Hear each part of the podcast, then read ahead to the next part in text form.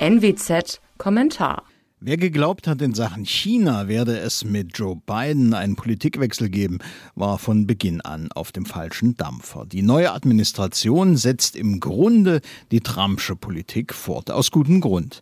Denn hier lag der Ex-Präsident völlig richtig.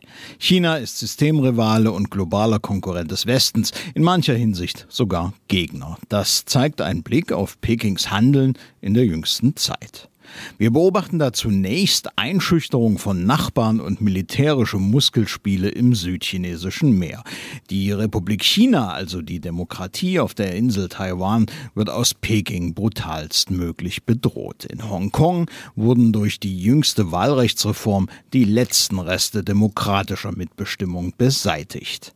Chinas Einflusspolitik penetriert nicht nur Afrika, sondern auch Teile Europas. Den eigenen Markt schottet Peking nach Bedarf ab. Seine de facto Staatskonzerne gehen unterdessen auf Technologieeinkaufstour in Europa. Staatsgelenkte Unternehmen wie Huawei versuchen Einfluss auf kritische Infrastruktur des Westens zu erlangen.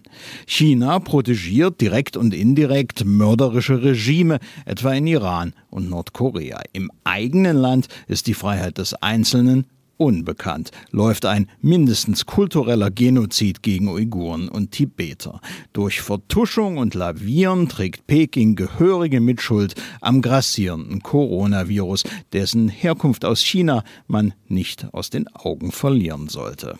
Insgesamt gibt es schlicht nichts, aber auch gar nichts, was amerikanische Beschwichtigung oder Anbiederung an die kommunistische Führung in Peking rechtfertigen würde. Im Gegenteil, das wäre eine Art Kapitulation.